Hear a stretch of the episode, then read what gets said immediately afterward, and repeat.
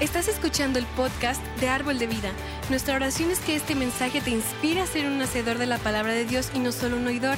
Así que abre tu corazón y prepárate para ser retado en tu fe y en tu caminar con Cristo.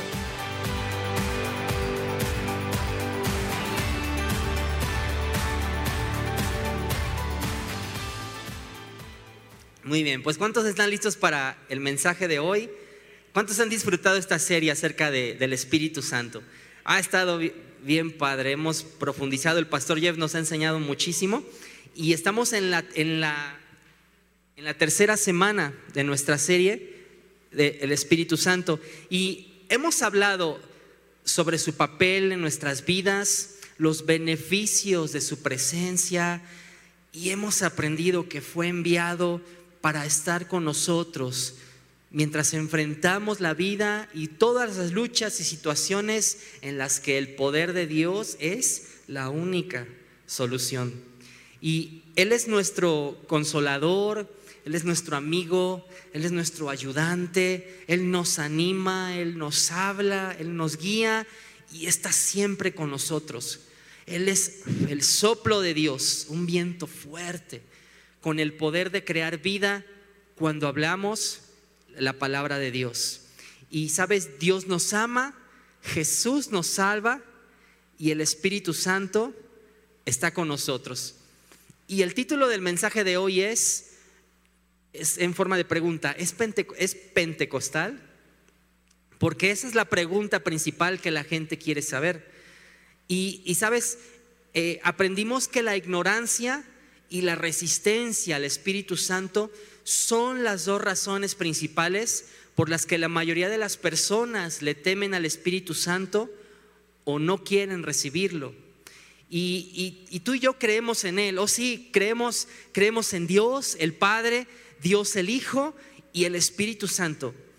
Y alguien dirá, pero, pero yo no necesito todas esas cosas raras, estoy bien, estoy bien sin el Espíritu Santo, pero sí creo en Dios. Y, y nuestro problema con el Espíritu Santo es que muchos de nosotros nos hemos centrado en todas las cosas raras que tal vez hemos visto, en las enseñanzas extremistas, fanáticas, y la gente que, que actúa como loca y extraña en el nombre de- del Espíritu Santo. Y el pastor Jeff nos, nos mencionaba, no sé si tú lo has visto, un video donde un pastor moja a la gente con una manguera y psh, les está mojando ahí a, a las personas, muy raro. Y, lo que queremos hacer durante, durante esta serie es darte la normalidad bíblica de quién es el Espíritu Santo y qué hace. Porque obviamente hay mucha confusión cuando se trata del Espíritu Santo. Y no era solo esta generación, había confusión incluso, incluso en la Biblia. La Biblia dice en Hechos 19, del 1 al 2, la nueva versión internacional, dice, mientras Apolos estaba en Corinto, Pablo recorrió las regiones del interior y llegó a Éfeso. Allí encontró a algunos discípulos. ¿Recibieron ustedes el Espíritu Santo cuando creyeron? Les preguntaba Pablo. En otras palabras, después de recibir a Jesús como su Señor y Salvador, ¿recibieron el bautismo del Espíritu Santo? Y sigue diciendo la escritura, les preguntó, no, ni siquiera hemos oído hablar del Espíritu Santo, respondieron. Y sabes, ese es el mismo problema que vemos hoy. Hay mucha confusión sobre el Espíritu Santo. Y, y definitivamente no ha ayudado el ver todas las cosas raras que la gente hace en nombre del Espíritu Santo. Creo que por eso que la mayoría de la gente rechaza o puede rechazar al Espíritu Santo. Pero nuestro papel durante esta serie es traer, claridad a tu comprensión de la obra del Espíritu Santo en nuestras vidas. Y la semana pasada nos, hablaron sobre la, verdadera interpretación de su nombre, del Espíritu Santo. ¿Cuántos lo recuerdan? La palabra que decía ruach y la palabra neuma. ¿Sí, sí, sí te acuerdas? ¿Y, y cómo se le describe en el idioma original de la Biblia? Como un, como un soplo de aire fresco. Y, y si realmente entiendes quién es, quién es Él, No vas a correr de Él, no correrías de Él, correrías hacia Él. Él es un soplo de aire fresco. Y hoy, hoy quiero tratar con un término que instantáneamente nos hace huir del Espíritu Santo. ¿Y estás listo? Es la palabra Pentecostés o Pentecostal. E inmediatamente cuando escuchamos esa palabra, inmediatamente pensamos en alguna persona religiosa o legalista que no puede usar maquillaje, las mujeres no pueden usar pantalones, solo un vestido, los hombres de camisa y corbata, no puedes usar un traje de baño. Si escuchas, mucha, si escuchas música de Shakira, pues te vas al infierno.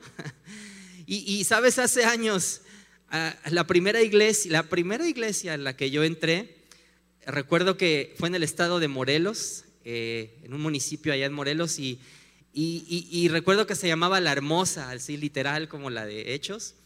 Y, las mujeres estaban vestidas con faldas muy largas, un velo, y se sentaban en bancas de madera, estaban, estaban a un lado, y los hombres estaban del, del otro lado, como si partiéramos este lugar, ¿no? Mujeres y, hombres. Y, yo no sabía, y, yo me senté del lado que estaban las mujeres.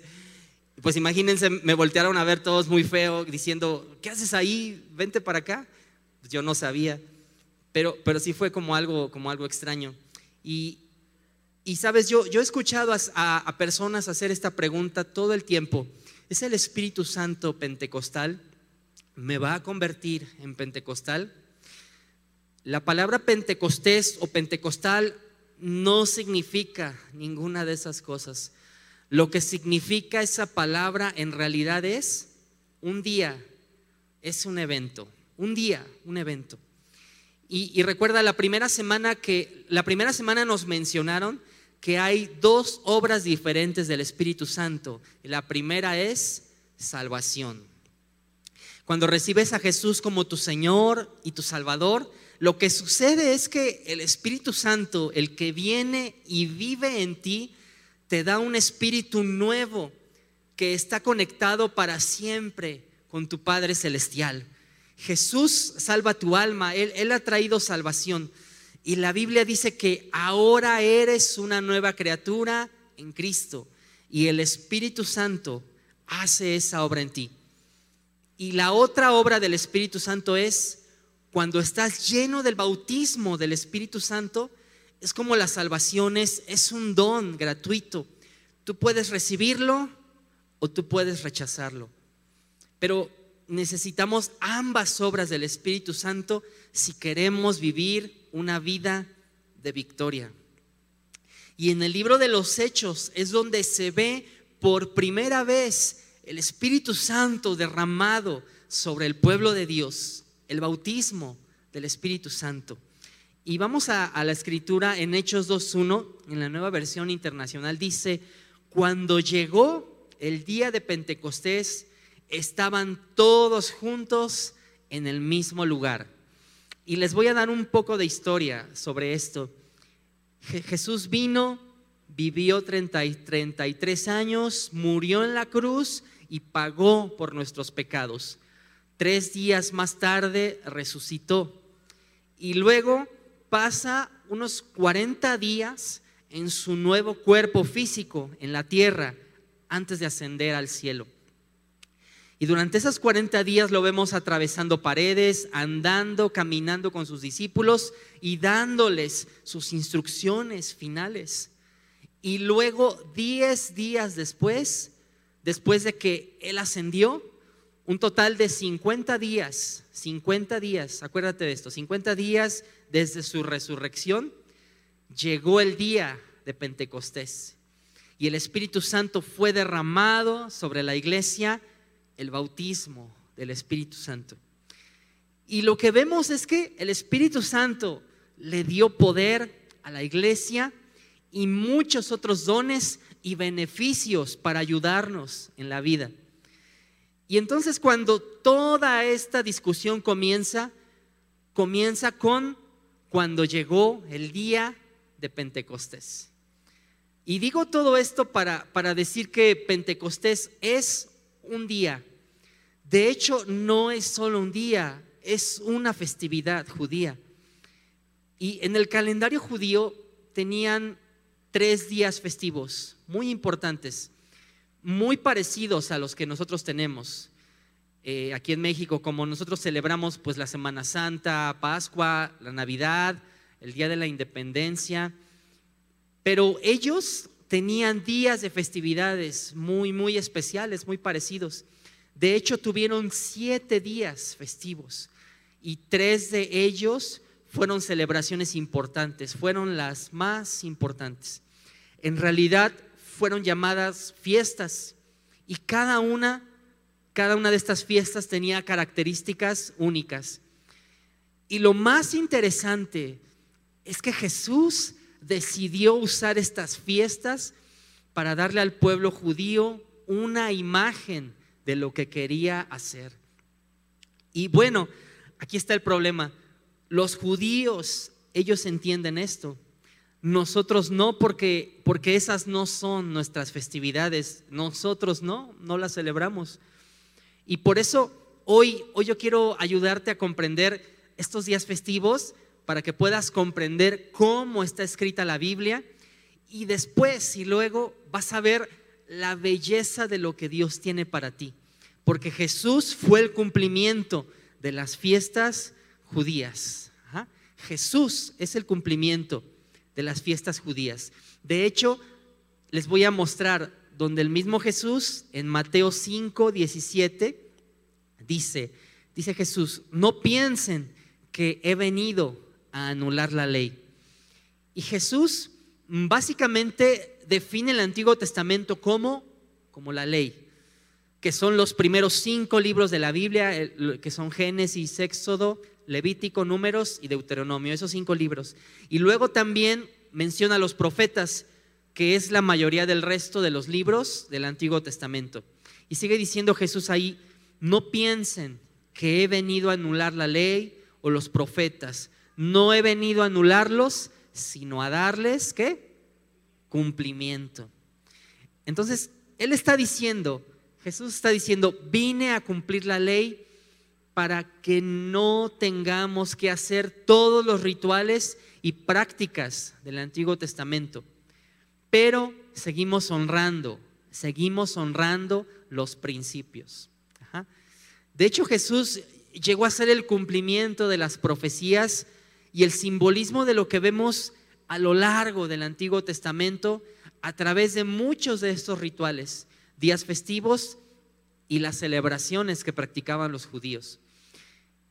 Y al examinar estos tres días festivos, tú y yo vamos a conocer mejor a Jesús y el plan para nuestras vidas. Entonces, e, eso es lo que quiero hacer hoy. Quiero, quiero ayudarles a verlos, a que los podamos ver, entender y para que podamos comprender el viaje de fe que Él quiere que tú experimentes. El primero, vamos a ver el primero, la primera fiesta importante que tenían cada año era la Pascua. Esa es la primera. La Pascua era una, una celebración en la que los hijos de Israel, la nación hebrea, fueron liberados de la esclavitud de Egipto. Y ahora la, mayoría de ustedes creo que conocen esa historia, pero para aquellos de ustedes que no la conocen, la nación hebrea originalmente fue a Egipto debido a una hambruna y terminaron siendo cautivos de Egipto por, por 400 años. Y, y fueron esclavos por el faraón para hacer todo tipo de trabajos que los esclavos tenían que hacer. Y por eso Dios no quería que fueran esclavos. Así que envió un libertador y su nombre era Moisés. Moisés vino y finalmente los sacó de Egipto. Y bueno, el faraón pues no quería dejarlos ir y después vinieron las plagas. Dios envió las plagas en un intento de obligar al faraón para dejarlos ir. Y la décima plaga, la plaga final, fue que el primogénito varón de cada familia moriría. Y entonces, por supuesto, Dios no quería que los niños varones hebreos murieran. Entonces dijo, esto es lo que tienes que hacer poner la sangre de un cordero en la puerta, en la parte superior, en el costado de la puerta.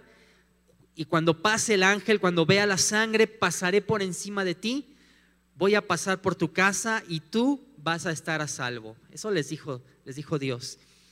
Y bueno, pues salieron de Egipto y luego Dios dice, oye, esto es lo que quiero que hagas, quiero, quiero que tengas una festividad anual para poder celebrar ese día. Entonces, eh, escucha esto, así es como celebraban, tomaban el cordero, un cordero pascual, y lo mataban a las 9 a.m., a las 9 de la mañana, para poder comerlo más tarde, más tarde esa noche. De hecho, el cordero se metía en el horno a las 3, a las 3 p.m., a las 3 de la tarde. Y todos los días se hacía según la ley de las festividades judías. Y todo el propósito de esto era, era una imagen para recordarles el sacrificio de ese cordero cubriendo, cubriendo sus pecados. Entonces, eh, eh, escucha esto, aquí básicamente, aquí básicamente todavía, todavía eres un pecador y tu pecado solamente se cubre. Entonces, tres cosas aquí, el cordero de Pascua o el cordero pascual fue sacrificado a las 9, a las 9 a.m. El cordero después, la segunda es el cordero se metió al horno a las 3 de la tarde y el sacrificio, ese sacrificio del cordero pascual vino a cubrir, a cubrir sus pecados. Y, recuerda que, que Jesús, Jesús vino a cumplir la festividad. Y lo que es más interesante es que Él murió, que Él dio su vida en ese Viernes Santo, que fue la Pascua. Jesús fue sacrificado en Pascua. Adivina qué hora. A las 9 a.m., al igual que el Cordero. La misma hora en la que se sacrificó el Cordero. Así que los clavos se le clavaron en las manos exactamente a qué hora? A las 9 a.m. Y adivina qué hora terminó su vida. Adivina qué hora Jesús fue puesto, fue puesto, terminó su vida y fue puesto en la tumba a las 3, a las 3 pm. Entonces el cordero fue al horno, Jesús fue a la tumba, pero su sacrificio, el sacrificio de Jesús no simplemente cubre los pecados, su sacrificio que hace quita los pecados. Se han ido, tus pecados y mis pecados no están cubiertos, se han ido para siempre, Dios nos ha perdonado. Amén. Y, y aquí hay tres cosas importantes también. Jesús fue sacrificado a las nueve de la mañana, Jesús fue puesto en la tumba a las tres de la tarde y su sacrificio quitó nuestros pecados. ¿Cuántos se alegran de, saber eso? ¿verdad? Su sacrificio quitó, quitó nuestros pecados. Amén. Amén. Y, y sabes, lo, que estoy tratando de mostrarles es, es el patrón, es el simbolismo, es es el significado de las fiestas judías que vemos en el Antiguo Testamento. Y escucha, esto no es una especie de, truco que inventamos y no es una coincidencia aleatoria. Mira lo que dice la Biblia en Primera de Corintios 5, 7, la nueva versión internacional, dice, porque Cristo, nuestro Cordero Pascual, ya ha sido sacrificado. Y, los judíos entienden esto totalmente, porque se les ha enseñado esto desde su nacimiento. Ellos celebran la Pascua, o le llaman también el Pesaj, es la celebración tradicional de la Pascua. Pero para la mayoría de nosotros no lo sabemos porque no celebramos esa festividad judía. Pero, pero la Pascua representa algo extremadamente importante. Así que veamos esto de nuevo. La Pascua para nosotros, para los creyentes, ¿qué representa? Representa la salvación.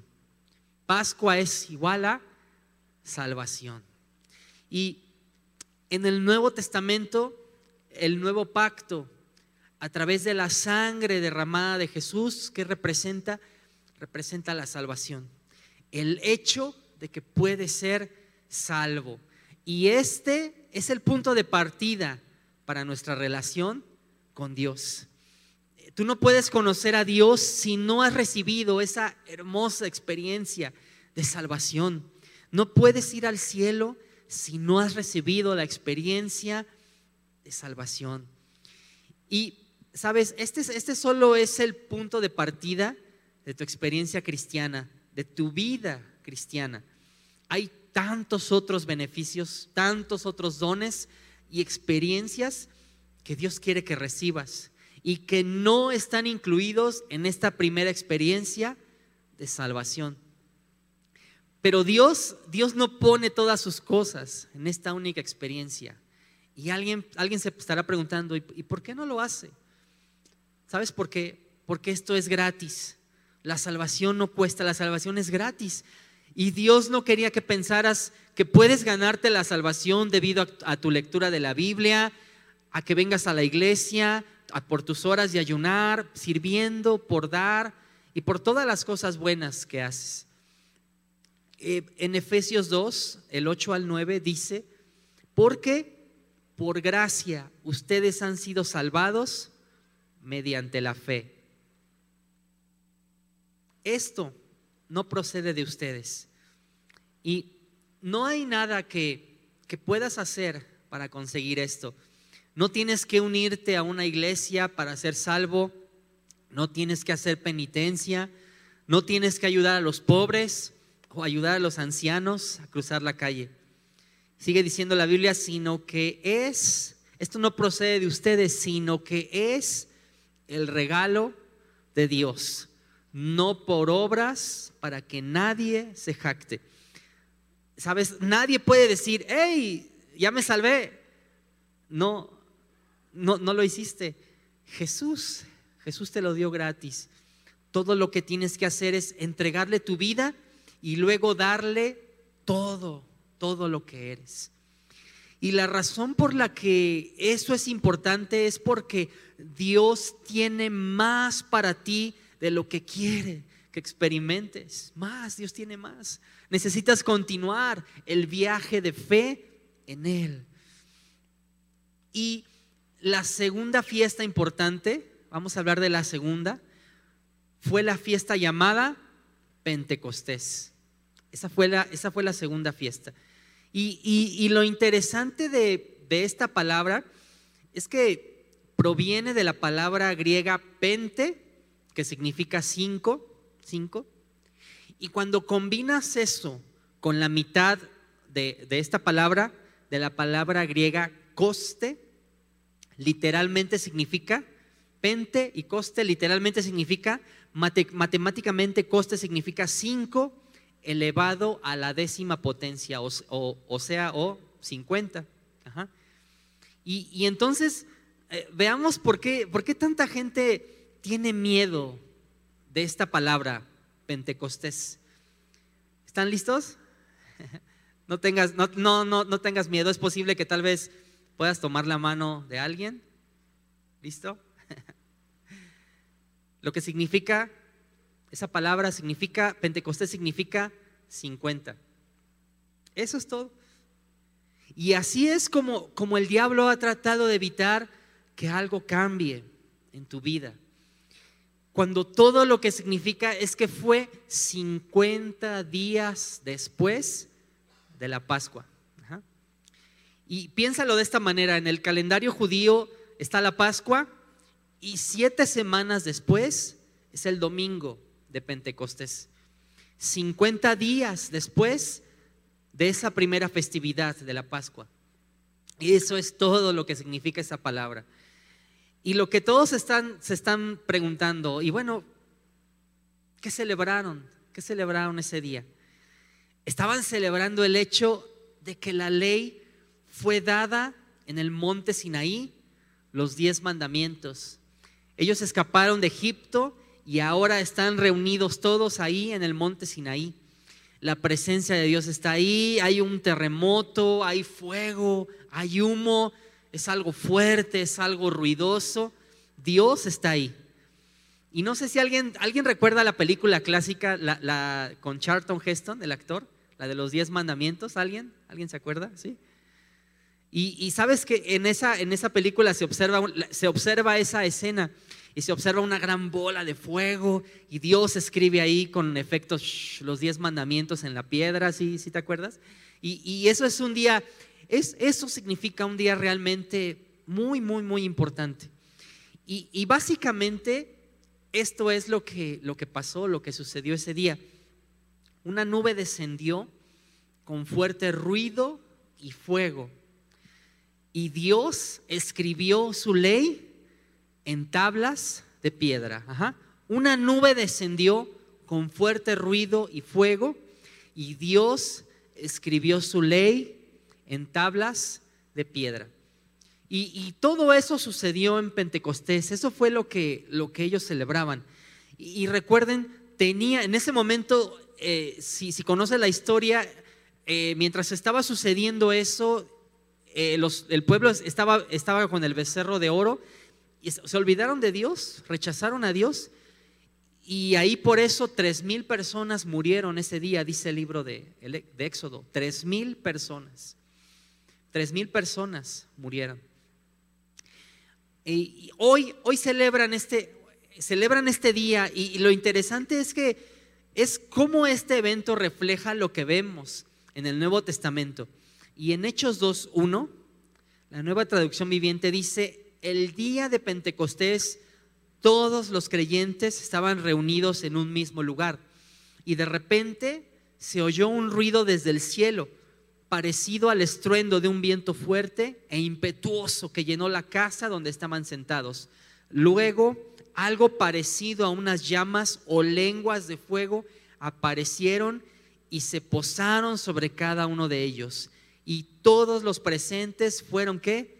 Llenos del Espíritu Santo y comenzaron a hablar en otros idiomas conforme el Espíritu Santo les daba esa capacidad. Eso sucedió en qué día?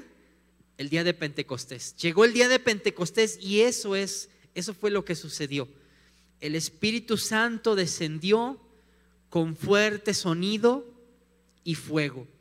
Y, puedes leerlo en Hechos, como lo estábamos leyendo en capítulo 2. Y ahí en ese momento Dios, como en el pasado, Dios ya no escribió su ley, ya no escribió su ley en una piedra. Él la escribió en dónde? En nuestros corazones. Así que ahora tenemos a Dios en dónde? En nuestro interior. Él está en nuestro interior. Y, vamos a, ver esto. Dios escribió su ley en dónde? En nuestros corazones. Y adivinen cuántas personas, ese día, si has leído la historia, cuántas personas se salvaron. No murieron, exactamente Tres mil personas se salvaron ese día, el día, el día de Pentecostés. Puedes ver el, simbolismo, la, la, belleza de esa festividad y cómo nos muestra Cristo y la obra del Espíritu Santo. Y veamos más escrituras, algunas escrituras que apoyan nuestra definición de lo que es el Pentecostés. En Hechos 1, del 3 al 5, dice, después de padecer la muerte, esa fue su muerte en la cruz, se les presentó dándoles muchas pruebas convincentes de que estaba vivo. De hecho, mucha gente le preguntaba, ¿de verdad eres? ¿De verdad eres tú Jesús?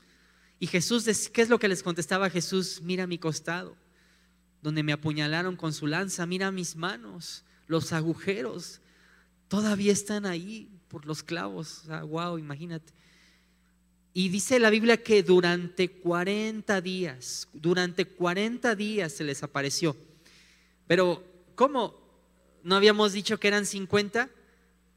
No te preocupes, te, te lo voy a mostrar los otros 10, los otros 10 en un minuto. Y les habló, dice la Biblia, y les habló acerca del reino de Dios. Una vez más, verso 4, comía con ellos y les, les ordenó. Entonces aquí Jesús les está diciendo, a ver, hey, ok chicos, antes de que vaya al cielo, dice la Biblia, no se alejen de, Jerusalén, sino esperen. Ahora, aquí es donde están los otros 10 días. Espera, Jesús les está diciendo, espera, espera 10 días más. Esperen la promesa del Padre, de la cual les he hablado oye, pagué por todos los pecados, dice Jesús, recibiste mi experiencia de salvación, pero tengo algo más para ti en 10 en diez días más. En Hechos 1, del 3 al 5, está hablando de que cuando Juan, dice, Juan bautizó con agua. Esa fue tu salvación, esa, esa, esa fue la Pascua. Y dice la Biblia otra vez, pero dentro de pocos días, aquí Jesús está hablando del Pentecostés. Dice, ustedes serán bautizados con qué? Con el Espíritu Santo. Y alguien pregunta, ¿por qué? ¿Por qué Jesús? ¿Por qué? Y Jesús les responde y básicamente dice, necesito que tengas poder. Esto no es salvación, esto no es salvación, esto es poder. En Hechos 1.8, Jesús dice, pero cuando venga el Espíritu Santo sobre ustedes, recibirán qué? Poder. Jesús, lo que está diciendo Jesús dice, vas a necesitar poder para tener éxito aquí, aquí en esta tierra.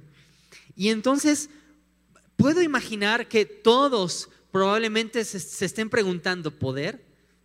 ¿Poder para qué? ¿Para qué es el poder? Jesús les está hablando de este poder porque quiere que entiendan que Él tiene un trabajo para ellos cuando Él ya no esté, cuando Él se vaya.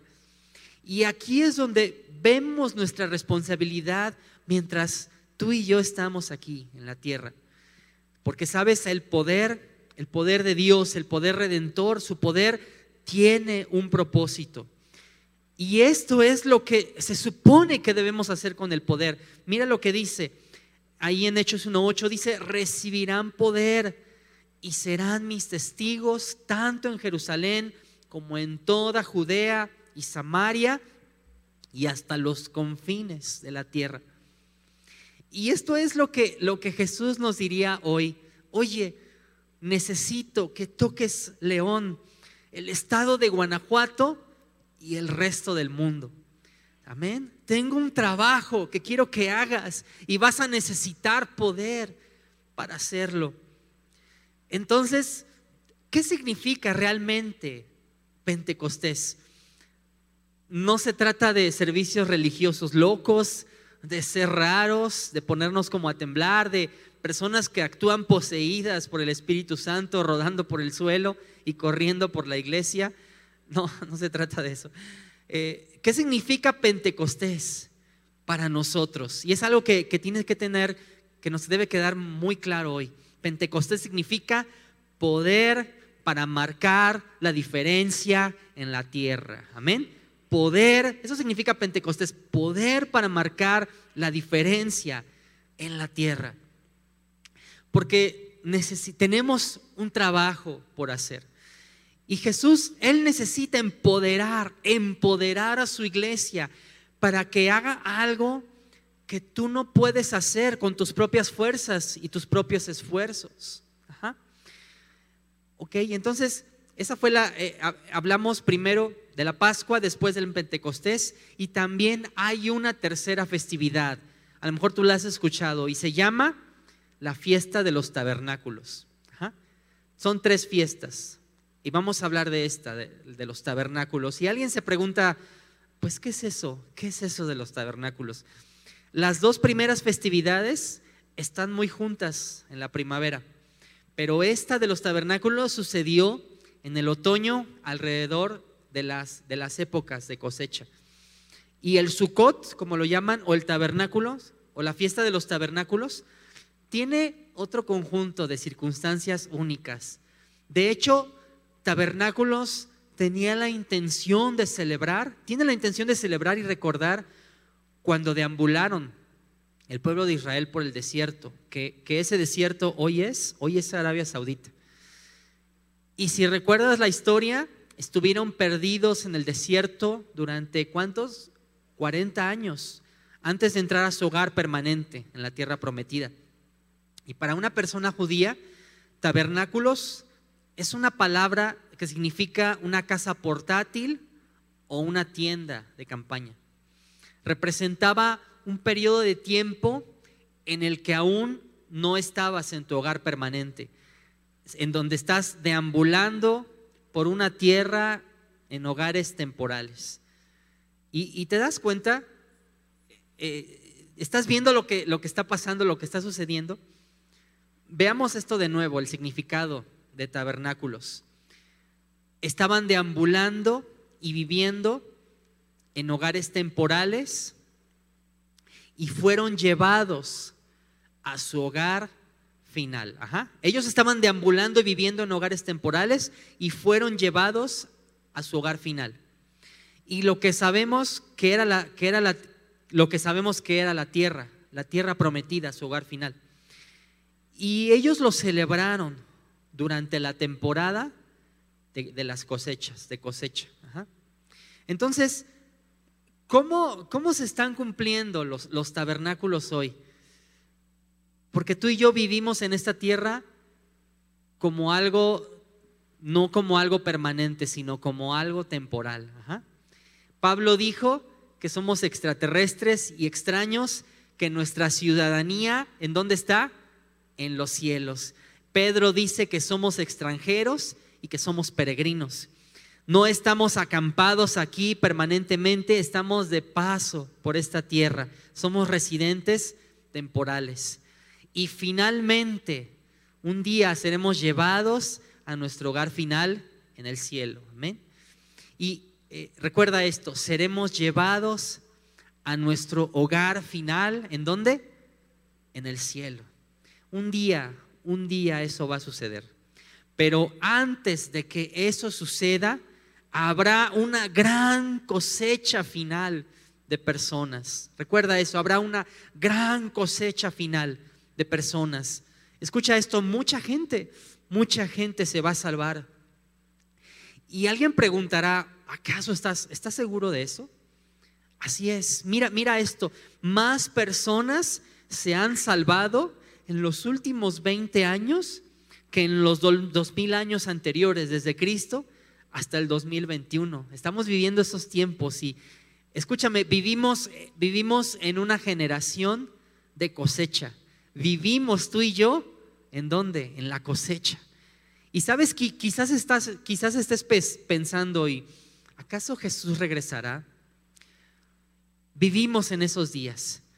¿Podría Jesús regresar pronto? Y necesitamos estar preparados. En primera de Tesalonicenses 4, el 16 al 17, dice, el Señor mismo descenderá del cielo con voz de mando, con voz de arcángel y con trompeta de Dios. Y los muertos en Cristo resucitarán primero. Aquellas personas que han recibido a Jesús como su Señor y Salvador, antes de morir, ellos van a ser los primeros. Dice el verso 17, luego los que estemos vivos, los que hayamos quedado, seremos arrebatados junto con ellos en las nubes para encontrarnos con el Señor en el aire.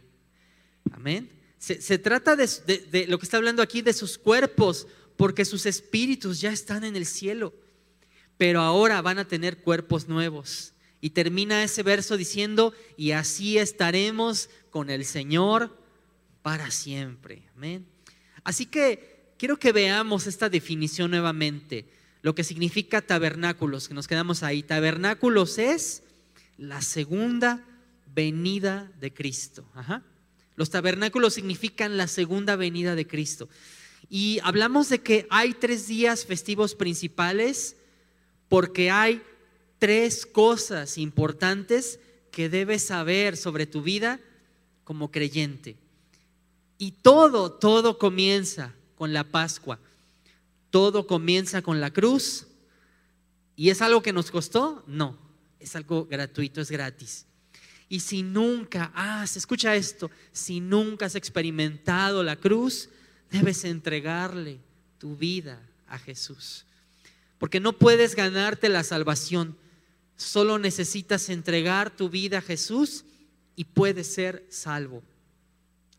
Pero luego Dios, nuestro Dios, Él tiene una tarea para ti, para mí, Él tiene una tarea para nosotros. Escúchame, una vez que, una vez que eres salvo, él tiene una tarea.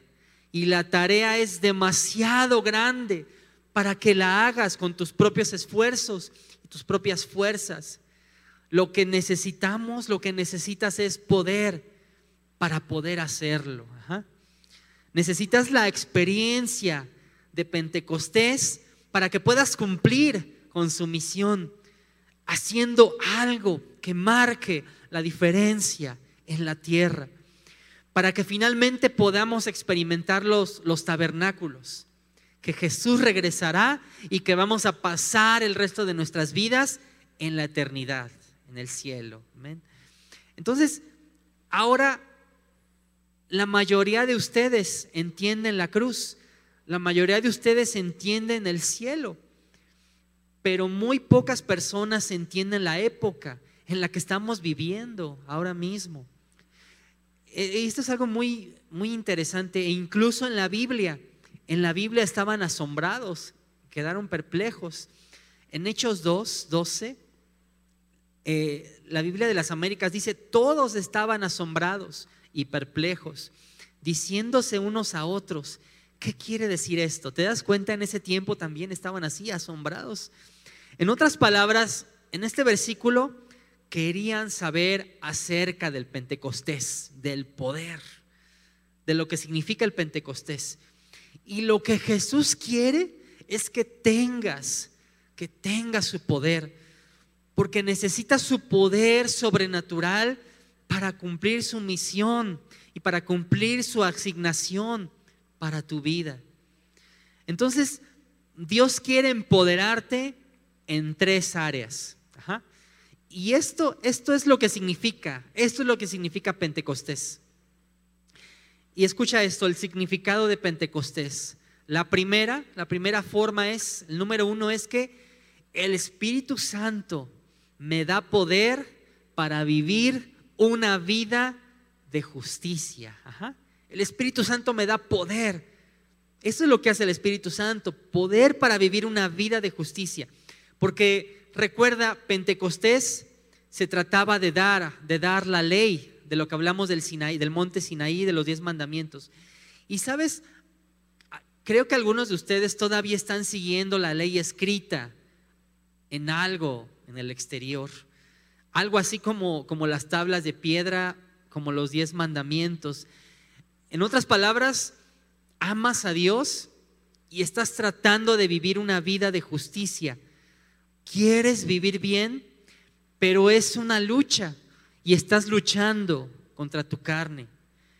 Pero cuando estás lleno, cuando estás lleno del Espíritu, lo que sucede es que Él comienza a escribir la ley en donde, ya no en una piedra, sino en donde, en tu corazón, en nuestros corazones, para que no te sientas obligado a obedecerla y te conviertes en eso, tus deseos, tus deseos comienzan a cambiar. Esa, esa es una de las obras del Espíritu, de una más de las obras del Espíritu Santo en nuestras vidas. Deja que te lo, que te lo enseñe. Dice en Romanos 8:9, pero ustedes no están dominados por su naturaleza pecaminosa, son controlados por el Espíritu. Si el Espíritu de Dios vive en quién? en ustedes. Entonces, cuando estamos llenos del Espíritu, Él, Él comienza a hacer un trabajo transformador en nuestro interior. Porque cambiamos con la ayuda del Espíritu, no cambiamos de afuera hacia adentro, sino cambiamos de adentro hacia afuera. Todo lo que inicia Dios desde de dentro hacia afuera, transformador en nuestro interior. Y mi, perspectiva es ahora, no estoy obedeciendo a un conjunto de diez mandamientos. Esos diez mandamientos ahora se han convertido en parte de quién soy. Ajá, quiero hacerlo. Ya, ya, no me siento obligado a tener que hacerlo. Lo quiero hacer. Quiero hacerlo. Es algo que está ya en, mi interior. Y, y, déjame decirte que es algo mucho, es algo mucho más divertido y más fácil servir a Dios desde ese lugar, desde el lugar de quiero hacerlo, desde el lugar de quiero hacerlo en lugar de tengo que, tengo que hacerlo. De hecho, Jesús dijo que, cuando Él envió a su Espíritu Santo, Él nos va a guiar a toda la verdad. ¿Alguna verdad? no, a toda la verdad. El Espíritu Santo te va a hablar, te va a recordar, te va a decir, oye, oye Leo, no hagas eso, haz esto. Y su voz, la voz del Espíritu Santo le habla, le habla a tu espíritu. Incluso te va a ayudar a tomar decisiones. El Espíritu Santo dirá, oye, sé que esto parece obvio, pero, pero quiero que vayas por este camino. Y, y mira lo que Isaías profetizó. En esa profecía, en esa palabra, él está hablando del Espíritu Santo. Y, y, dice en Isaías 30, 21, ya sea que te desvíes a la derecha o a la izquierda, tus oídos percibirán a tus espaldas una voz que te dirá, este es el camino, síguelo, sigue por ahí. Y no es como el pastor Jeff nos decía, que es como, te imaginas una escena donde, donde está como un diablito y un ángel hablándote, pero no, no, no es así. Es el Espíritu Santo, como dice ahí, a tus espaldas, hablándote, hablando a tu espíritu. Y, yo quiero que, que este día pienses por un momento cuántas veces, cuántas veces has sido guiado por el Espíritu Santo en un momento de tu vida, cuando tuviste que tomar una decisión importante, o tal vez Él, tal vez Él ha estado ahí hablándote, planteando un sueño, una visión para tu vida. Y, quiero platicarte que hace unos años con algunos líderes y personas aquí de la iglesia, fuimos a un evento, a, un congreso en una iglesia en la ciudad de Tepic. Y, yo recuerdo que, que, en, un momento, en un momento muy padre, en una noche de una administración, estábamos al final de una prédica y estaban hablando sobre la visión, sobre los sueños que Dios pone en nuestra vida. Y, estábamos todos adelante y era un momento así en silencio, de esos momentos donde, donde estás, sientes tan palpable, experimentas la presencia de Dios y, solo estás ahí pendiente, escuchando, sensible a Él. Y, y, en ese momento estábamos adelante, estábamos todos en silencio eh, y, dejando que el Espíritu Santo pudiera guiar, pudiera guiar ese momento. Y lo estaba haciendo. Y de repente yo ni siquiera estaba pensando en algo así y de repente oigo, escucho la voz de Dios en mi corazón diciéndome, ¿sabes qué me dijo Dios? Solo escuché la palabra pastor. Y wow, cuando escuché eso en mi corazón, no puedo describir cómo eso hizo, hizo clic en mi corazón, porque conectó, me conectó con, con mi llamado, con la visión. Y, había dejado, me había desanimado, habían, habían pasado muchas cosas, pero cuando Dios habló eso a, mi vida, ay, fue como algo que, que, renació sueños, dones, eh, visión en mi corazón. Y, y, sabes, pienso, pienso como todos estos años aquí en, León, en nuestra iglesia, Dios nos ha preparado para cumplir ese, llamado. y recuerdo también un momento en el que en el que tuvimos mi esposa yo, mi familia, tomar la decisión de, vivíamos, nosotros somos de, la Ciudad de México, nos fuimos a vivir a Morelia unos años, estábamos sirviendo ahí en una iglesia también, con responsabilidades y todo, y, pero, pero hubo un momento donde tuvimos que tomar la decisión de salir de esa ciudad, de Morelia, y dejar todo lo que teníamos ahí y venirnos a vivir acá, a León, y, y, no, fue no fue fácil y recuerdo que Dios, bueno, nos habló a mí, Dios le habló también a, a mi Ari, como dice el pastor, y ella es mi otro Espíritu Santo. Ella, Dios le habló, Dios le habló a ella y, ella fue guiada por el Espíritu Santo. ella me dijo, vámonos, vámonos a León. Y, y, ese fue, nunca lo voy a olvidar, fue un, fue un momento clave para nosotros. Y cuando lo decidimos, cuando lo decidimos, ¿sabes qué pasó? Ahora, en ese momento no lo entendía, pero ahora lo veo todo, todo, todo se acomodó, todo fluyó. Sobrenaturalmente se abrió un puesto de trabajo aquí en, León de la misma empresa donde yo estaba trabajando en Morelia. Conseguimos una casa muy bonita donde llegamos a vivir. Llegamos aquí, llegamos a Árbol, conocimos a los pastores Jeff y Silvia. Y, sabes que Ari, Ari y yo llegamos con nuestros corazones muy heridos, muy lastimados. Y, y aquí emprendimos este emocionante viaje de fe junto con los pastores Jeff y Silvia. Y en ese tiempo, recién llegados a León, recuerdo que tuve un sueño donde estábamos viajando en un tren, estábamos en un vagón con los pastores y el pastor Jeff me preguntaba, ¿quieres venir con nosotros o quieres seguir otro camino? ¿Quieres venir o te quieres ir por otro lado? Así, de, así fue directo con el sueño. Y en el sueño, si, te ha pasado que hay, son sueños, en esos sueños donde, y son sueños de Dios, donde tú estás consciente y tú estás como, como pensando, ¿no? Y, yo, yo en, ese momento, en esos años, yo no le respondí, no le respondí al pastor en el sueño, me quedé pensando. Y, pero sabes qué? Hemos vivido la respuesta y, y estamos aquí sirviendo en el mismo camino, creciendo y sirviendo, y el Espíritu Santo nos, nos sigue guiando. Amén. Entonces, eh, comparto esto porque eh, para entender esto, la segunda cosa es que el Espíritu Santo me da poder para qué? Para hacer. El Espíritu Santo me da poder para hacer. El Espíritu Santo me da poder para vivir de manera sobrenatural. ¿Y, sabías que, que Dios nunca tuvo la intención de que vivieras una vida natural? Él quiere que vivas, que vivamos una vida sobrenatural. ¿Y, cuántos de ustedes estarán de acuerdo conmigo en que Jesús, Jesús vivió una vida sobrenatural? Porque Él fue 100% Dios, pero también, también fue 100% hombre. Y Él vivió una vida sobrenatural. Él sanó a personas, Él hizo señales, maravillas, milagros. Y, ninguno de nosotros tiene, tiene problemas para creer que Jesús vivió una vida sobrenatural, eso lo sabemos. Pero, pero Jesús dijo, no, no, no, no. Cuando vaya al Padre, cuando deje esta tierra, tú harás obras más grandes que yo. O sea, su iglesia, nosotros. Y escucha, no tiene que ser extraño o loco.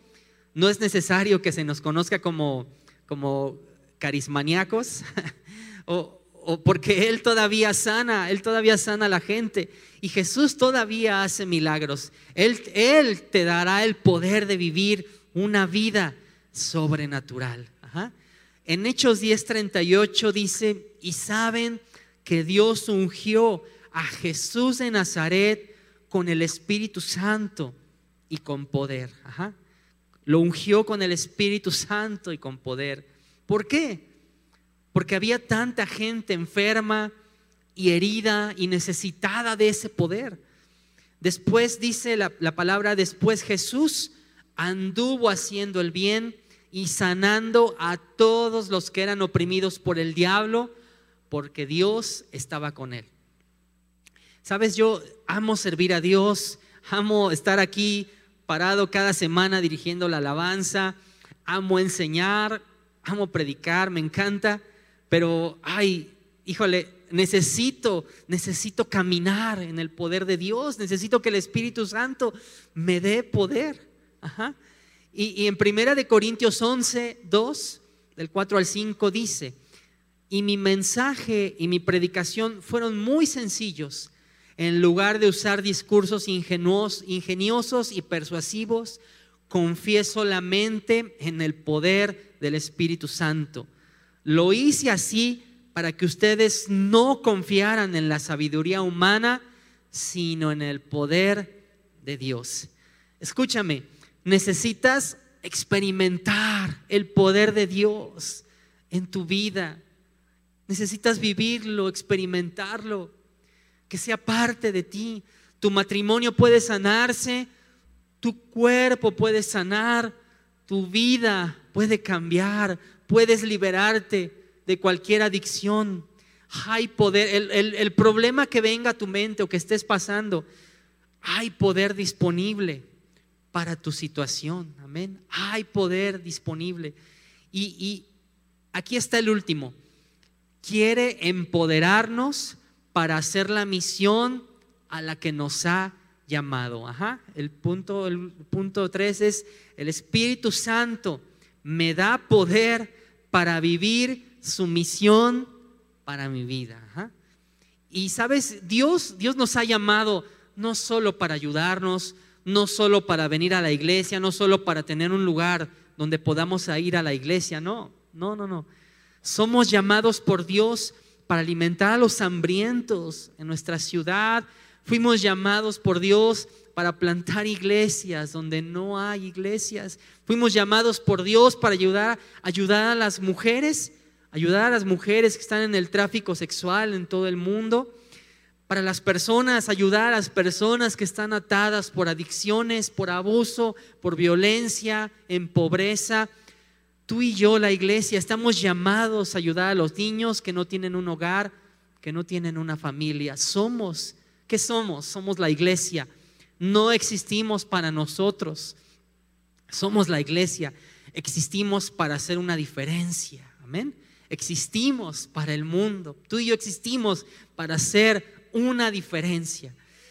Y, y si estás buscando una iglesia que te ayude, que te ministre, y que se preocupe por ti, que ore por tu familia, que trabaje con tu familia, ¿sabes cuál es la respuesta? Sí, nosotros somos. Tú y yo, a este lugar, somos esa iglesia aquí. Y, tienes que saber esto. Dios no ha pedido que hagamos algo para lo que no estamos calificados. Dios no, ha, lo repito una vez más, Dios no ha pedido que hagamos algo para lo que no estamos calificados y vamos a necesitar su poder para hacerlo. Es por eso que Pablo dijo una y otra vez en Primera de Tesalonicenses del 1 al 5, porque nuestro evangelio les llegó no solo con palabras, sino también con poder, es decir, con el, con el Espíritu Santo y con profunda convicción. La vida de las personas ha cambiado el Espíritu Santo va a convencer a las personas de su necesidad de Dios.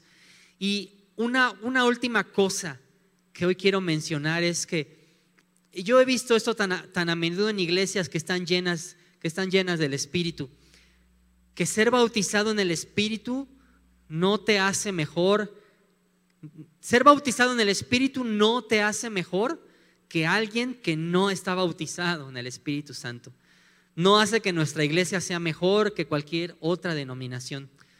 Sabes, no, no hay lugar para el orgullo en nuestros corazones ni en nuestra iglesia. Por eso es tan importante que realmente entiendas lo, lo último que voy a decir hoy. Estar lleno del Espíritu Santo no me hace mejor que tú, me hace mejor que yo. Me hace mejor que yo. Así que no queremos que te pierdas nuestras próximas semanas, porque vamos a seguir hablando de esta serie. Y yo quiero que, te pongas de pie en este día.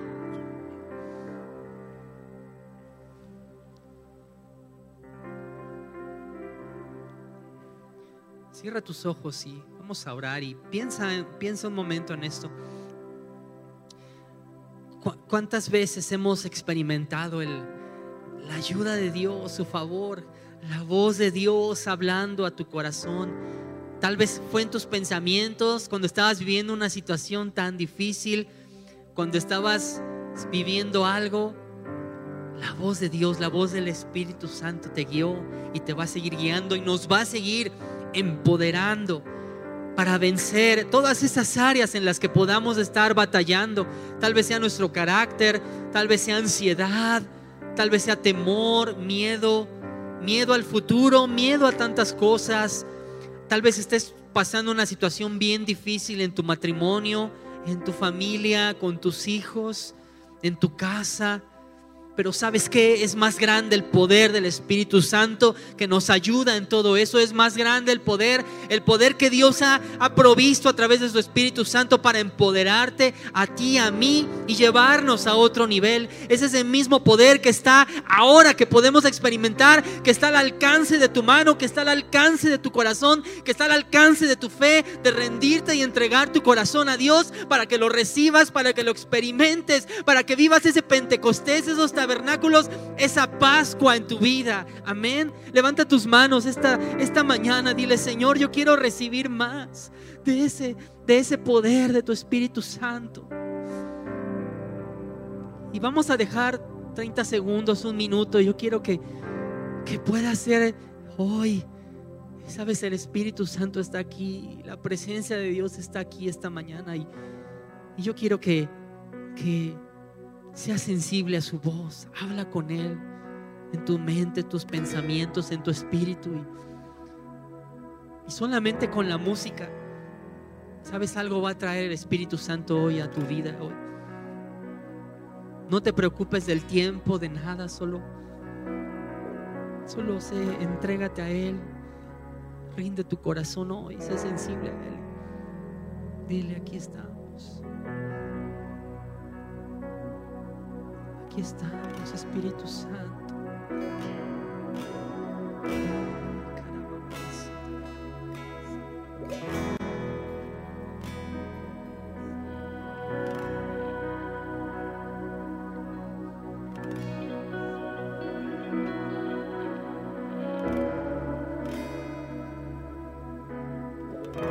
Espíritu Santo.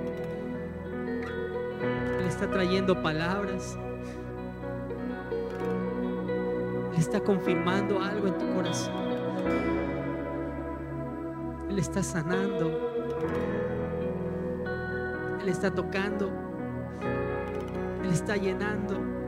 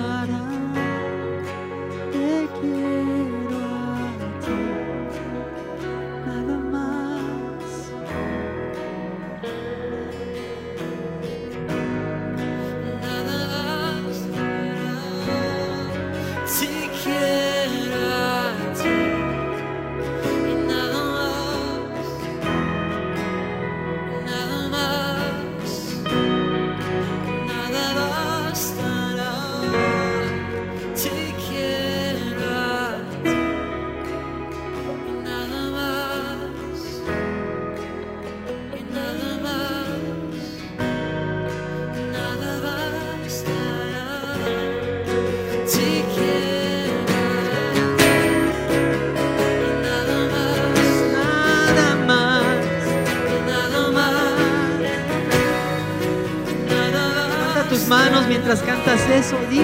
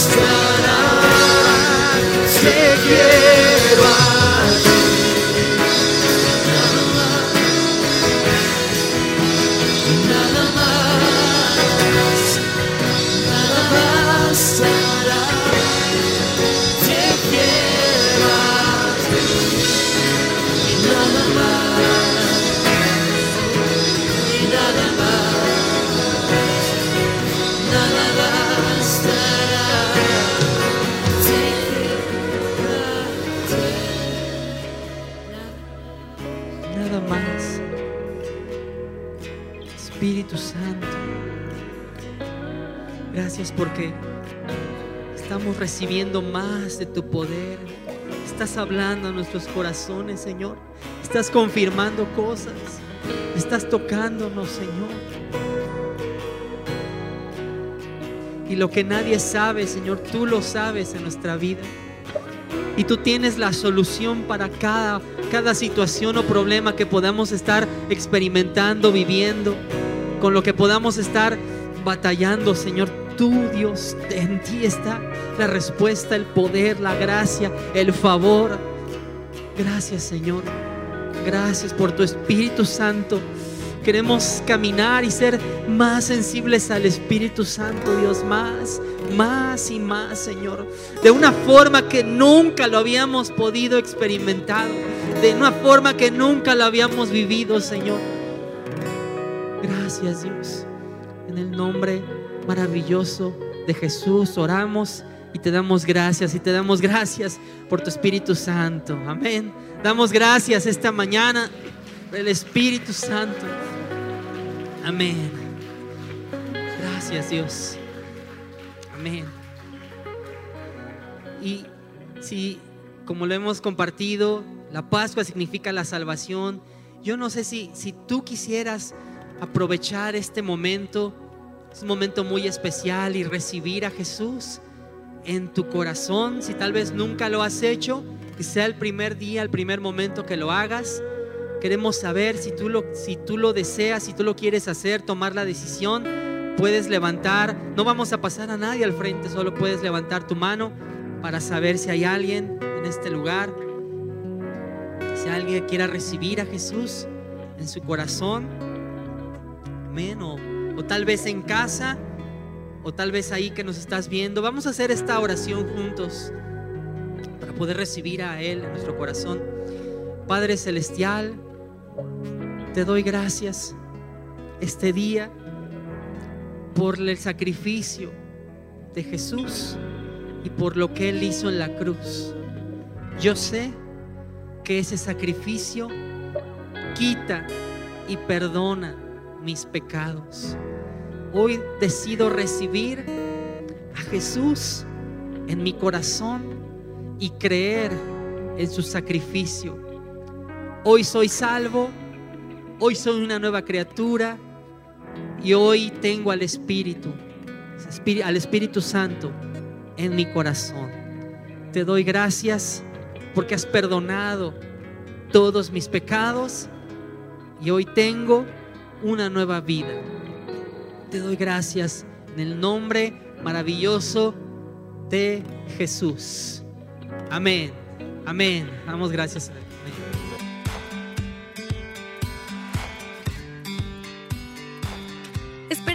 Disfrutado de esta palabra. Puedes encontrar más mensajes e información sobre nuestra iglesia en www.arboldevidaleon.com. Queremos invitarte a que nos visites en Boulevard San Juan Bosco 3026, Colonia Cañada del Refugio, o vernos en nuestra página de Facebook Iglesia Árbol de Vida. Una vez más, gracias por escucharnos.